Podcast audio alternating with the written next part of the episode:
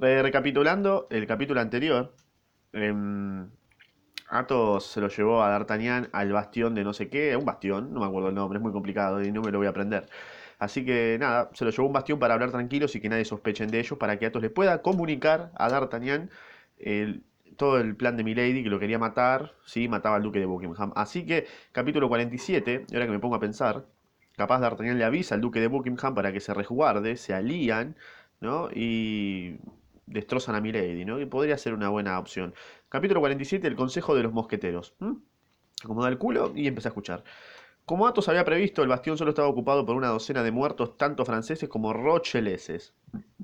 Señores, dijo Athos, que había tomado el mando de, la expedición, mientras Grimaud ponga la mesa, comencemos a recoger los fusiles y los cartuchos. Además, podemos hablar al cumplir esa, esa tarea. Estos señores, añadió él señalando a los muertos, no escuchan nada, no ven que son unos fiambres. Bueno, podríamos de todos modos echarlos en, el foso, dijo Porthos, después de habernos asegurado que no tienen nada en sus bolsillos. Sí, dijo Aramis, eso es asunto de Grimaud. Bueno, dijo D'Artagnan, entonces que Grimaud los registre y los arroje por encima de las murallas. Guardémonos de hacerlo, dijo Athos. Pueden servirnos. Claro, como escudo para volver, ¿no? Puede ser. Estos muertos van a, pueden servirnos, dijo Porthos. Vaya, os estáis volviendo loco, amigo mío. No juzguéis temerariamente, dice el Evangelio. El, el señor cardenal, respondió Athos. ¿Cuántos fusiles, señores? Doce, respondió Aramis. ¿Cuántos disparos? Un centenar.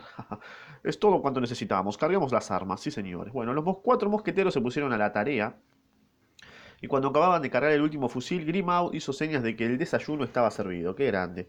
Athos respondió, siempre por gestos que estaba bien, que estaba bien, e indicó a Grimaud una especie de atalaya donde éste comprendió que debía quedarse de centinela. Solo que para suavizar el aburrimiento de la guardia, Athos le permitió llevar un pan, dos chuletas y una botella de vino. Y ahora a la mesa, dijo Athos. Los cuatro amigos se sentaron en el suelo con las piernas cruzadas, como los turcos o los canteros. Ah, dijo D'Artagnan, ahora que ya no tienes miedo de ser oído, espero que vayas a hacernos partícipe de tu secreto, ¿no? La concha de tu madre, Athos forro. Espero que os procure a un tiempo agra- agrado, a un tiempo agrado y gloria, señores, dijo Athos. Os he hecho dar un paseo encantador. Aquí tenemos un desayuno de los más suculentos, y 500 personas allá abajo, como podéis verles a través de las troneras, que nos toman por locos o por héroes, dos clases de imbéciles que se parecen bastante. Bueno, ya estamos acá. ¿Me puedes contar lo que me querés contar? Ya estamos acá. Dale, la puta madre. Tanto vas a tardar, tanto circo vas a hacer. Athos, la concha de tu madre. Dale, contalo.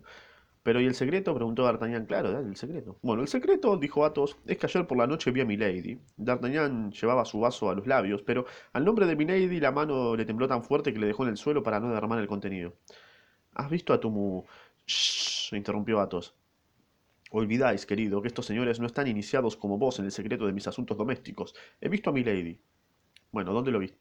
¿Dónde la viste? preguntó D'Artagnan. A dos leguas más o menos de aquí, en el albergue de Colombier Bueno, en tal caso estoy perdido, no sé dónde mierda queda, dijo D'Artagnan. No, no, no, no del todo aún, prosiguió Athos, porque a esta hora debe haber abandonado las costas, las costas de Francia. D'Artagnan respiró. Bueno, pero a fin de cuentas, prosiguió Porthos, ¿quién es, esa Milady? Ah, Athos está en un cumpleaños, eh. Athos está en un cumpleaños, pero hace tres años.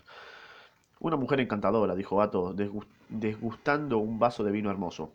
Canalla de hostelero, exclamó, que nos da vino de Anjou por vino de champán y que cree que nos vamos a dejar coger.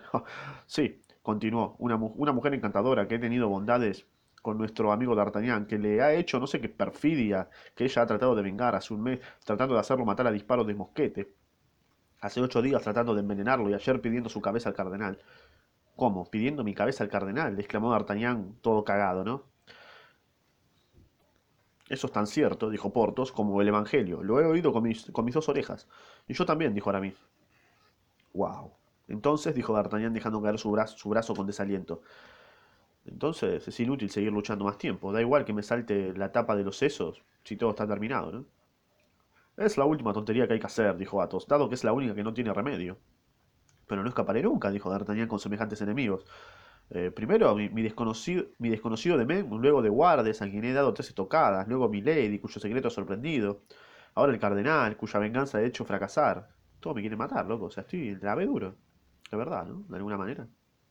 Pues bien, dijo Athos, todo eso no hace más que cuatro, y nosotros somos cuatro, uno contra uno, diantre. Si hemos de creer las señas que nos hace Grimaud, vamos a tener que ver, vernosla con un número de personas mucho mayor. ¿Qué pasa, Grimaud? Considerando la gravedad de las circunstancias, amigo mío, os permito hablar, pero sed lacónico, por favor. ¿Qué veis? Una tropa. ¿De cuántas personas? De 20 hombres. ¿Qué hombres? 16 zapadores, 4 soldados, señor. ¿A cuántos pasos están? A 500 pasos. Perdón, perdón, a 534 pasos. Bueno, aún tenemos tiempo de acabar estas aves y beber un vaso de vino a tu salud, D'Artagnan. ¡A tu salud! ¡Vamos, maná! repitieron Portos y Aramis. Pues bien, a mi salud. Aunque no creo que vuestros deseos me sirvan de gran cosa, la verdad son unos pelotudos, pero qué sé yo, ya estoy muerto. ¡Bah! Dijo Athos. Dios es grande, como dicen los sectarios de Mahoma y el porvenir está en sus manos. Bueno, picante.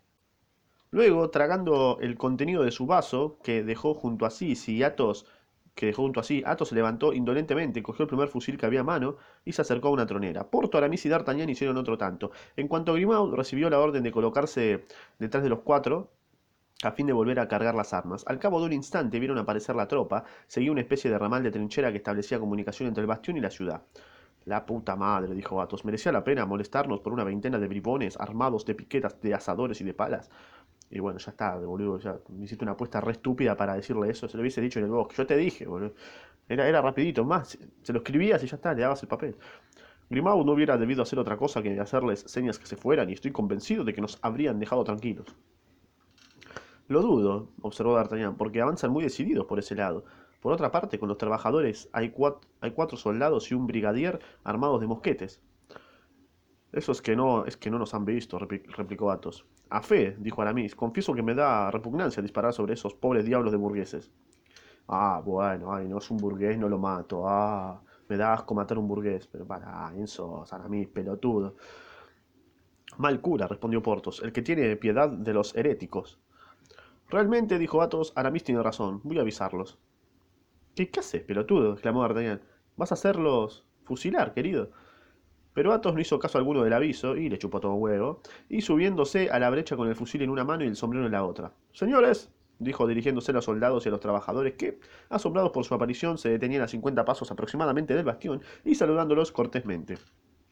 ¿Ustedes se dan cuenta que Athos está, básicamente, dice señores, y tranquilamente le pueden, lo pueden reventar a tiros y queda como un colador en el piso y se terminó la historia, ¿no? Pero el chabón va con todos sus huevos y dice, señores, algunos amigos y yo estamos a punto de desayunar en este bastión, así que por favor, retírense.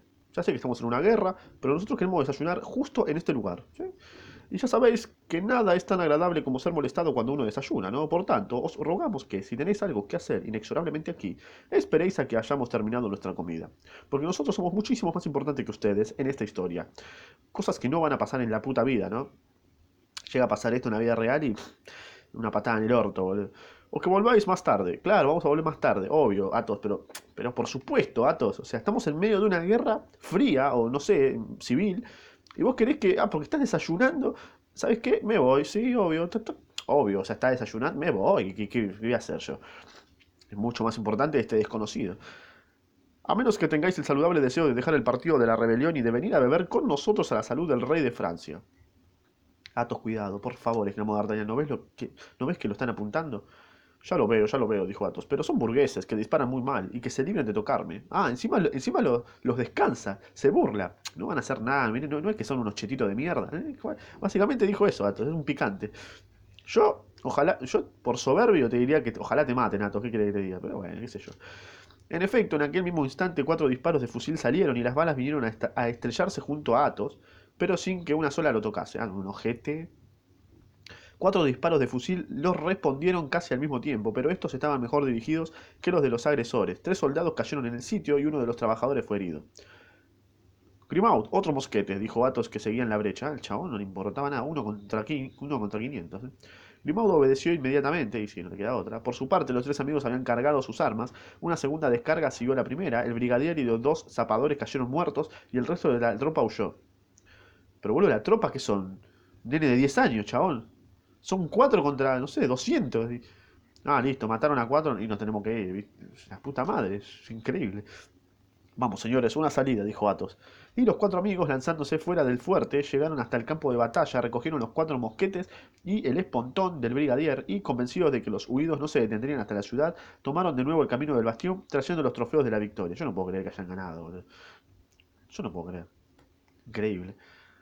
Volved a cargar las armas, Grimaud, dijo Athos, y nosotros, señores, volvamos a nuestro desayuno y sigamos. ¿Dónde estábamos? Todo, todo esto es real, ¿entendés? O sea, solamente puede pasar en este libro. bueno, yo lo recuerdo, dijo D'Artagnan, que se preocupaba mucho del itinerario que debía seguir Milady. Va a Inglaterra, respondió Athos. ¿Con qué fin? Vos sos pelotudo, D'Artagnan, un poquito. Conectá dos neuronas. Con el fin de asesinar o hacer asesinar a Buckingham. Y entonces después te matamos, ¿me entendés? O sea, un poquito de. D'Artagnan lanzó una exclamación de sorpresa y de indignación. Pero ese es infame, exclamó. Oh, en cuanto a eso, os ruego que creáis que me inquieto muy poco. Ahora que habéis terminado, Grimaud, continuó Athos. Tomad el espontón de nuestro brigadier, atadle una servilleta y plantadlo en lo alto de nuestro bastión, a fin de que esos rebeldes de los rocheleses vean que tienen que vérselas con valientes y leales soldados del rey. Claro, claro. Como para mostrar que, mira, tenemos la poronga enorme. Colgado. Grimado obedeció sin responder. Un instante después la bandera blanca flotaba por encima de los cuatro amigos, un trueno de aplausos saludó su aparición y la mitad del campamento estaba en las barreras. ¿Cómo? replicó D'Artagnan. ¿Te inquietas poco de que mate o haga matar a Buckingham? Pero el duque es nuestro amigo. ¿Sí, che? El duque es inglés, el duque combate contra nosotros. Que haga del duque de lo que quiera, me chupa un huevo. Me preocupa, me preocupo tanto por ello como por una botella vacía. Claro, o sea, no, ¿por qué vas a querer a Buckingham si es inglés? Sos vos sos francés, guerra, disparo, muerte, traiciones, ¿no? De onda. Y Athos lanzó a 15 pasos de él una botella que tenía en la mano y de la que acababa de trasvasar hasta la última gota de su vaso. Para un cacho, dijo D'Artagnan. Yo no abandono a Buckingham así, ¿eh? Nos dio caballos muy buenos. Y sobre todo unas muy buenas sillas, añadió Portos, que en aquel momento mismo llevaba en su capa el galón de la suya. Además, observó Aramis, Dios quiere la conversión y no la muerte del pecador.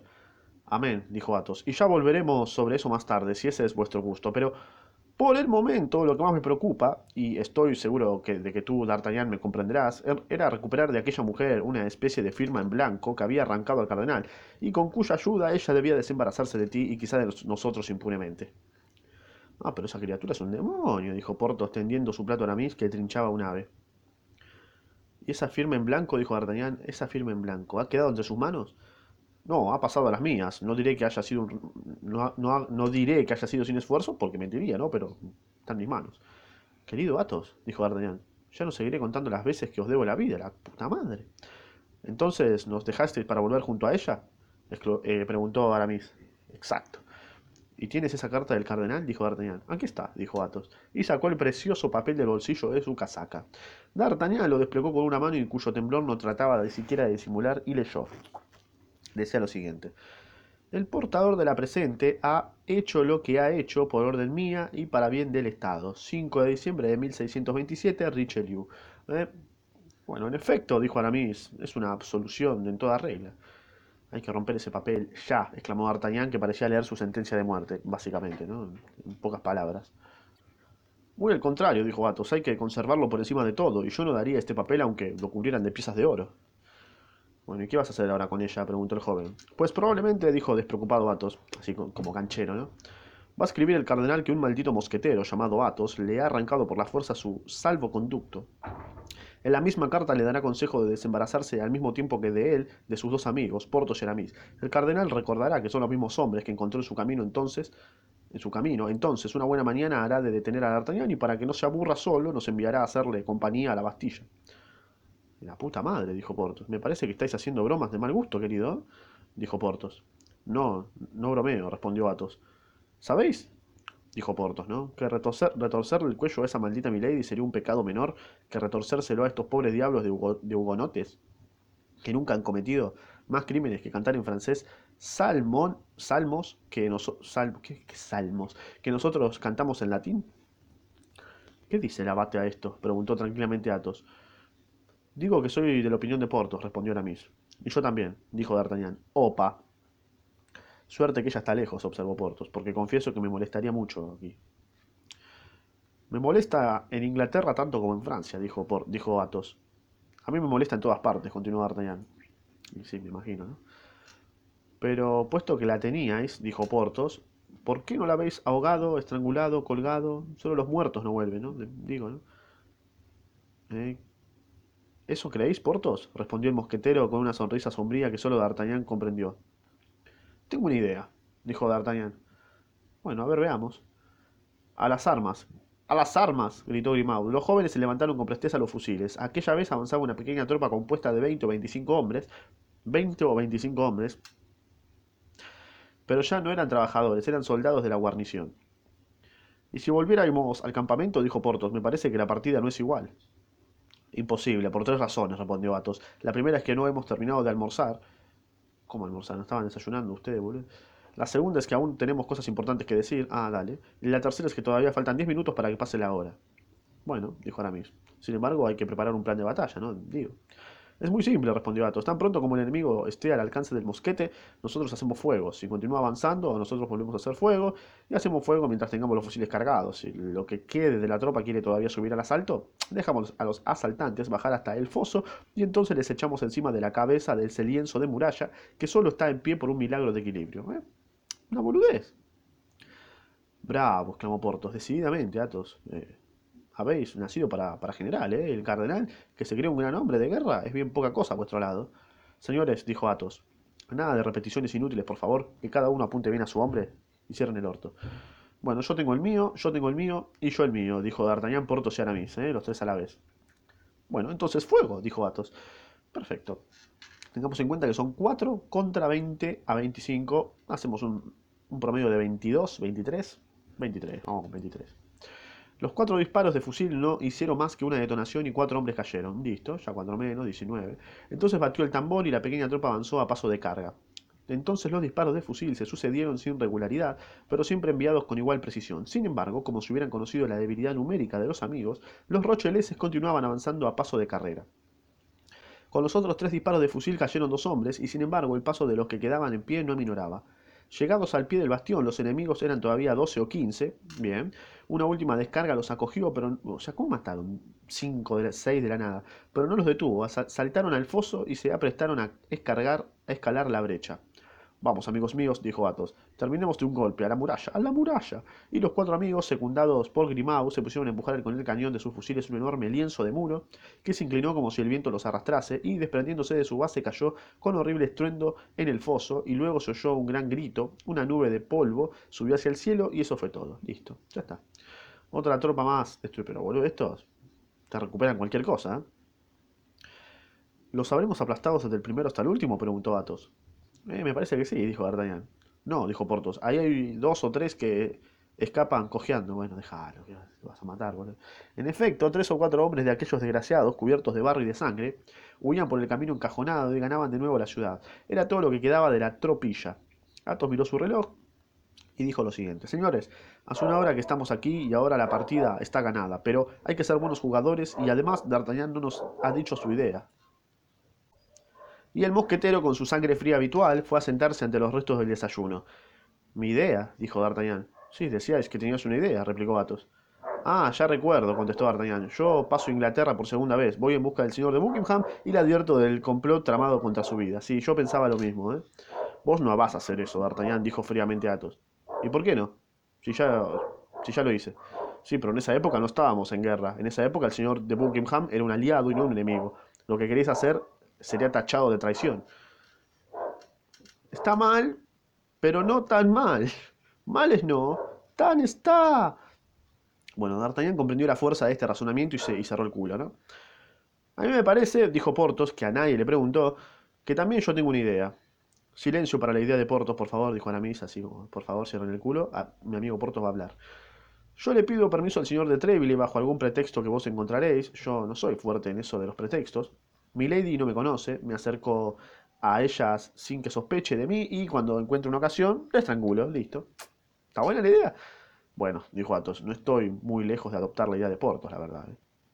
¿Qué va? dijo Aramis. Matar a una mujer, no. Mira, yo tengo la idea buena. A ver, Aramis. Bueno, veamos vuestra idea, Aramis, pidió Athos, que sentía mucha deferencia por el joven mosquetero. Hay que prevenir a la reina. A fe que sí, exclamaron juntos Portos y D'Artagnan. Creo que estamos dando el blanco, ¿no?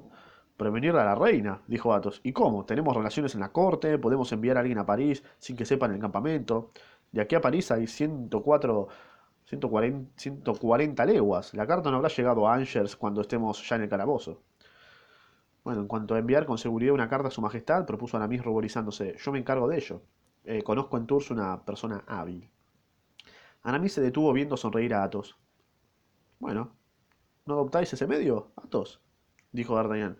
No lo rechazo del todo, dijo Athos, pero solo quiero hacer observar a Aramis que él no puede abandonar el campamento, que cualquier otro de nosotros no es seguro, que dos horas después de que el mensajero haya partido, todos los capuchinos, todos los alguaciles, todos los bonetes negros del cardenal sabrán vuestra carta de memoria, y que vos y vuestra hábil persona seréis detenidos. Sí, claro, sin contar, dijo Portos, que la reina salvará al señor de Buckingham, pero en, que en modo alguno nos salvará a nosotros, ¿no? Señores, dijo D'Artagnan, lo que Portos objeta está lleno de sentido, ¿eh? Ahora pongo a pensar. Ah, ¿qué pasa en la ciudad? dijo Athos. Tocan a general, tocan a generala. Los cuatro amigos escucharon y el ruido del tambor llegó efectivamente hasta ellos. Vais a ver cómo nos mandan un regimiento entero, dijo Portos. Uf. ¿Por qué no? dijo el mosquetero. Me siento en vena y resistiría ante un, ante un, ejército con tal de que hubiera tenido la preocupación de coger una docena más de botellas. Seguramente esto lo dijo Athos. Palabra de honor, que el tambor se acerca, dijo D'Artagnan. Dejadlo que se acerque, dijo Athos. Hay un cuarto de hora de camino de aquí a la ciudad y por tanto de la ciudad aquí. Es más tiempo del que necesitamos para preparar nuestro plan. Si nos vamos de aquí nunca encontraremos un lugar tan conveniente. Y mirad, precisamente, señores, acaba de ocurrir, acaba de ocurrírseme la idea buena. Decila, pues. Permitid que dé a Grimaud algunas órdenes indispensables. Bueno, Athos hizo a su criado señal de acercarse. Vino, vino Grimaud, ahí, Tuki, como debe ser. Grimaud, dijo Athos señalando a los muertos que, ya, que yacían en el bastión. Vais a recoger a estos señores, vais a enderezarlos contra la muralla, vas a ponerle su sombrero en la cabeza y su fusil en la mano. Oh, gran nombre, exclamó D'Artagnan. Lo comprendo. ¿Comprendéis? dijo Porthos. ¿Y tú, Grimaud, comprendés? preguntó Aramis. Grimaud hizo seña de que sí. Se iban a hacer una muralla con cuerpos, básicamente. Creo, lo que yo estoy entendiendo, soy muy estúpido, es seguramente. Es todo lo que se necesita, dijo Athos. Volvamos a mi idea. Sin embargo, yo quisiera comprender, observó Porthos. Es inútil. Sí, sí, la idea de Athos, dijeron al mismo tiempo D'Artagnan y Aramis. Esa Milady, esa mujer, esa criatura, ese demonio, tiene un cuñado, según creo que me habéis dicho, D'Artagnan. Sí, yo lo conozco incluso mucho y creo además que, que no tiene grandes simpatías por su cuñado.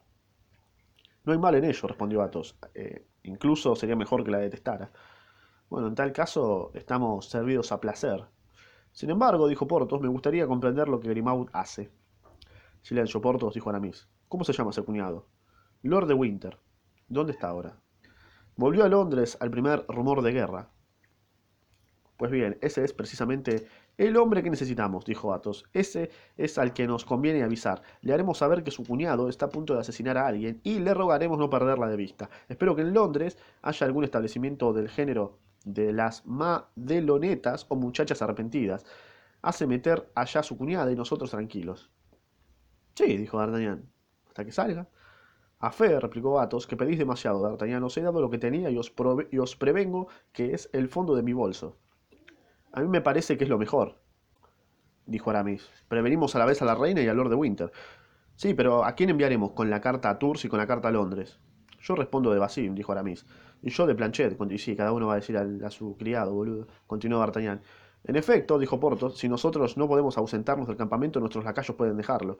Por supuesto, dijo Aramis, y hoy mismo escribimos las cartas, le damos dinero y parten. Les damos dinero, replicó Athos. ¿Tenéis dinero? Los cuatro amigos se miraron y una nube pasó por las frentes que un instante antes estaban despejadas. Alerta, gritó D'Artagnan. Veo puntos negros y puntos rojos que se agitan allá. ¿Qué decíais de un regimiento, Athos? Es un verdadero ejército. Ah, sí, sí, sí, dijo Athos. Ahí están. Bueno, vaya con los hipócritas que venían sin tambor ni trompeta. ¿Has terminado, Grimaud? Grimaud hizo seña de que sí y mostró una docena de muertos que había colocado en las actitudes más pintorescas los unos sosteniendo las armas, los otros con pinta de echárselas a la cara y los otros con la espada en la mano. Bravo, repitió Athos. Eso honra tu imaginación, ¿eh? Muy bien. Felicito. Es igual, dijo Porthos. Me gustaría, sin embargo, comprender. Ah, es un pelotudo, Porthos, ¿eh? Levantemos el campo primero, lo interrumpió D'Artagnan, luego comprenderás. Estás el pelotudo. Un instante, señores, un instante. Demos a Grimaud tiempo de quitar la mesa. Ah, dijo Aramis, mirad cómo los pus, mirad cómo los puntos negros y los puntos rojos crecen invisiblemente y yo soy de la opinión de D'Artagnan. Creo que no tenemos tiempo que perder para ganar nuestro campamento. A fe, dijo Athos, que no tengo nada contra la retirada. Habíamos apostado por una hora y nos hemos quedado una hora y media. No hay nada que decir. Partamos, señores. Vayámonos. ya está. Una hora y media. Ya hablamos lo que teníamos que hablar. Y como, como que nos tendremos que ir, ¿no? De onda. Grimaud había tomado ya la delantera con la cesta y el servicio.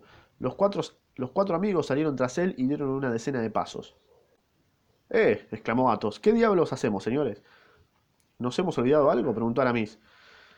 La bandera, pardiez. No hay que dejar una bandera en manos del enemigo, aunque, aunque esa bandera no sea más que una servilleta.